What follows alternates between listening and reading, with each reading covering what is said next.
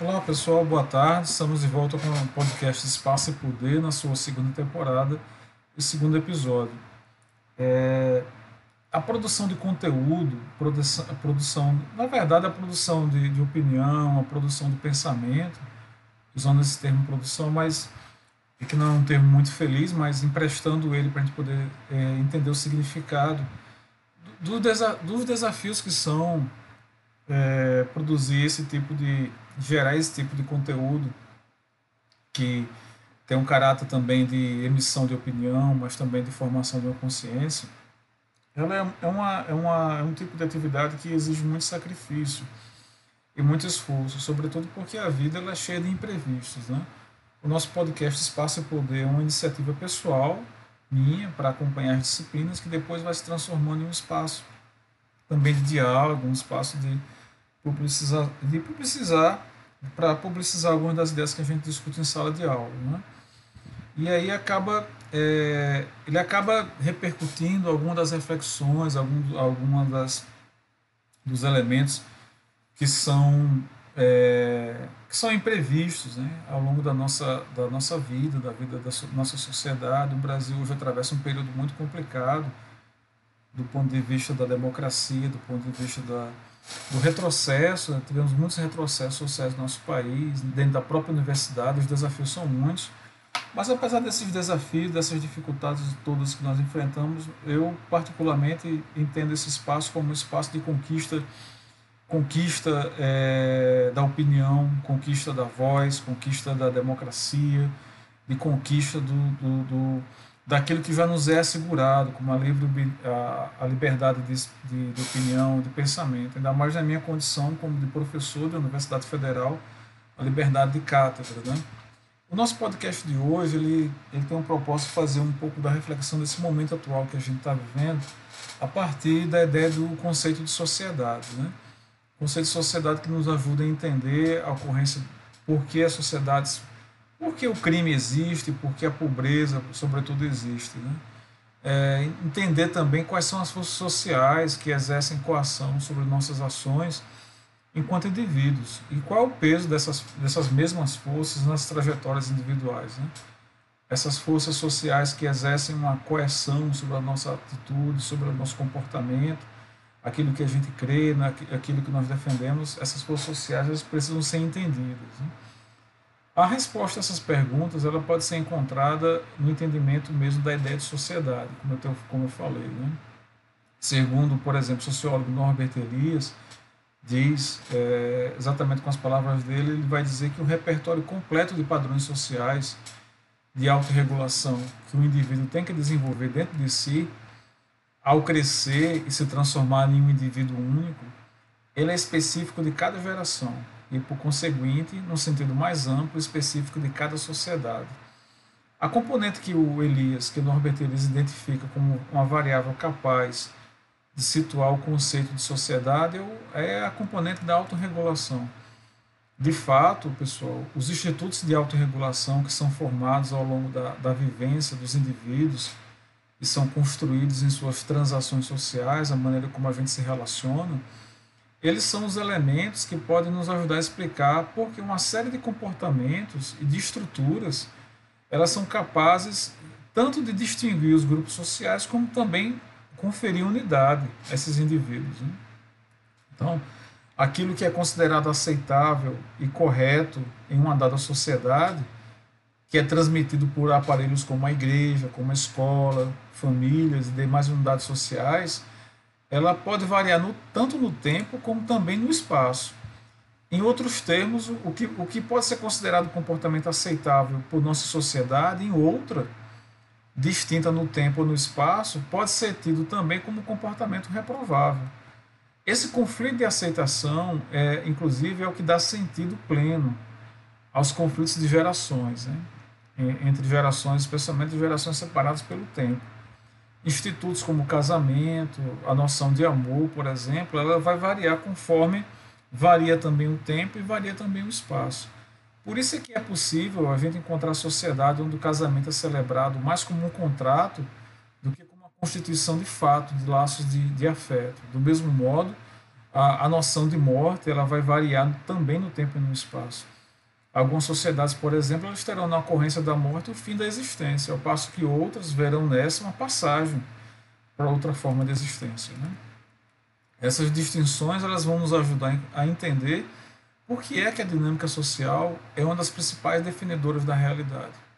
Isso mesmo, a realidade ela é uma construção social, da qual, ainda que seja negada pelos indivíduos, ela exerce uma coerção sobre seus comportamentos. É a partir dessas constatações é que pode se partir agora para indagar é, acerca do peso da realidade social exterior a esses indivíduos. Peso que vai definir as trajetórias, né? tanto as, as trajetórias individuais como a, a trajetória dos grupos sociais. Isso é uma operação fundamental para que se explique com maior precisão o fato de que, por exemplo, de que a meritocracia real ela só é possível de se ver como fato em uma sociedade onde todos tenham as mesmas oportunidades desde o seu nascimento. Ignorar o peso dessas condições sociais na definição das trajetórias individuais é não apenas uma ingenuidade, como, a meu ver, é, eu posso entender isso como também desonestidade intelectual. Imaginar que uma criança nascida numa comunidade pobre na América Latina tem as mesmas condições de realizar socialmente é, que uma criança nascida em um lar abastado. É, é, nesse sentido, além do exercício fantasioso, é, é uma narrativa que finda por mascarar um modelo de sociedade completamente falida e destinada a, a continuar produzindo paradoxos muito perversos, por sinal. Há, há um processo social que pode nos ajudar a entender o peso das forças sociais nas trajetórias individuais e no destino da sociedade como um todo. Né? E, e esse processo social, é, no nosso podcast hoje, é a pobreza. Segundo o panorama social da América Latina, é, feito pela Divisão de Desenvolvimento Social da Comissão Econômica para América Latina e Caribe, né, o CEPAL, e pela sua divisão de estatística na edição agora do ano passado, 2020, essa porção do nosso do continente americano, ela termina o ano 2020 com 287 milhões de pessoas em condição de pobreza e extrema pobreza, quer dizer, muito mais que, mais que a população brasileira. Né? É um número absoluto, é um, um número absoluto esse que equivale a 46,2% do total da população da América Latina e Caribe em 2020. Quer dizer, quase 50% da nossa população em pobreza e extrema pobreza. E dentre os fatores que explicariam esse aumento de 30 milhões de pessoas entre 2019 e 2020, existe ali a pandemia Covid-19, que parece ter sido o processo que teria acelerado esse incremento, que já vinha dando seus sinais, porém, desde 2014.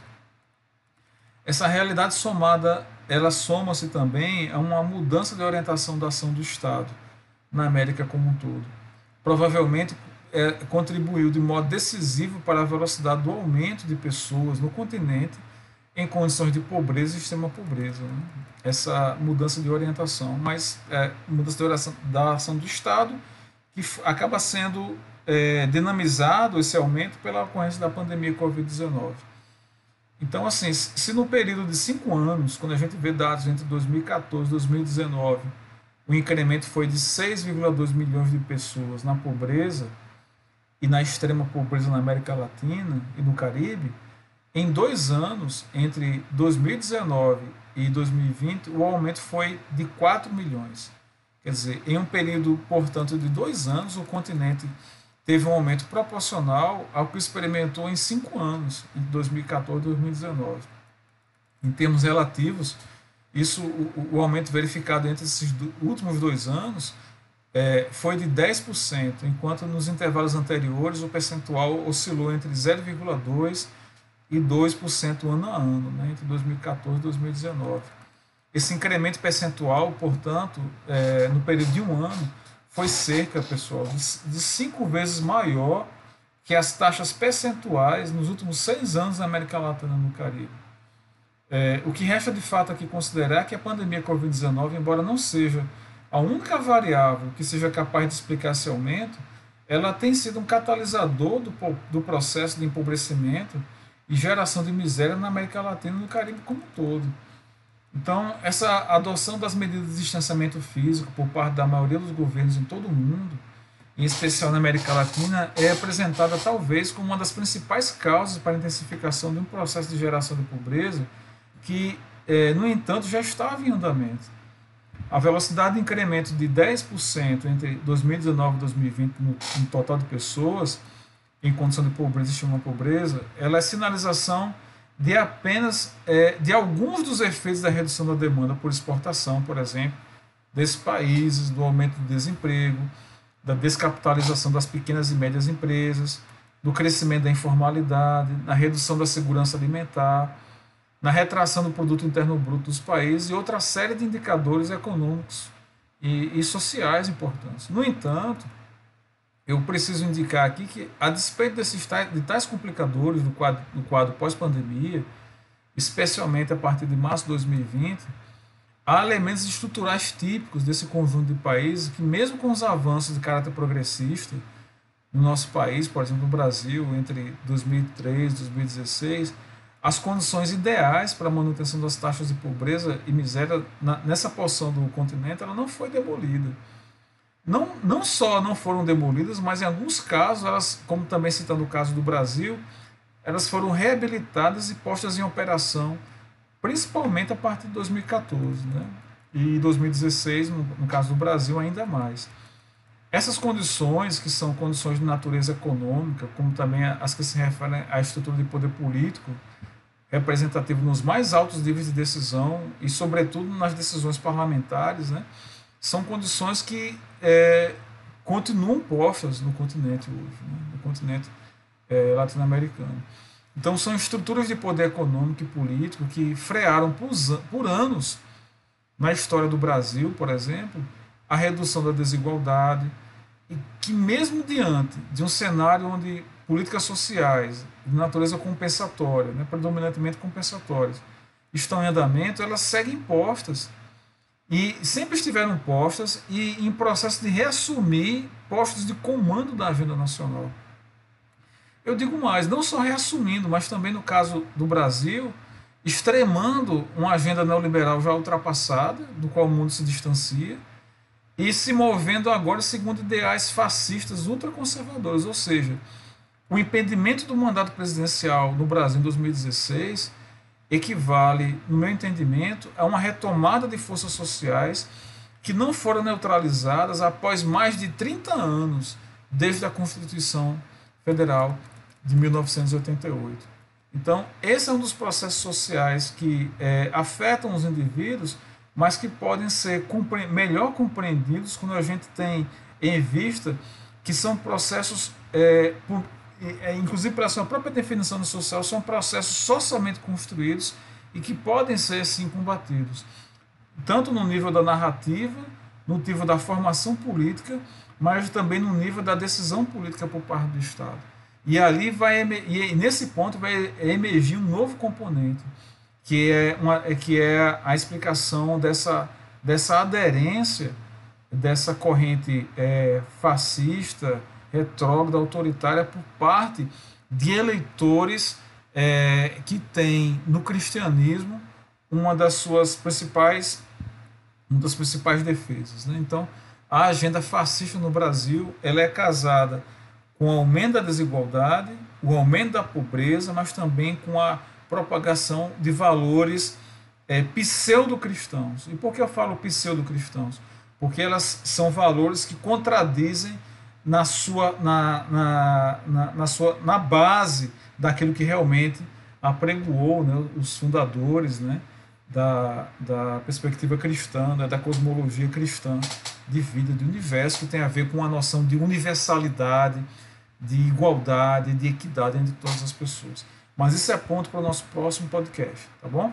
Então, um forte abraço e seguimos na nossa, é, nossa luta né, por uma sociedade é, inicialmente esclarecida para depois para uma sociedade mais justa, onde todos tenhamos as mesmas oportunidades e combatendo também todo tipo de, de, de cinismo acadêmico, né, que tenta a todo tempo é, levantar essa bandeira de que a ciência, de que a universidade não pode se posicionar, né?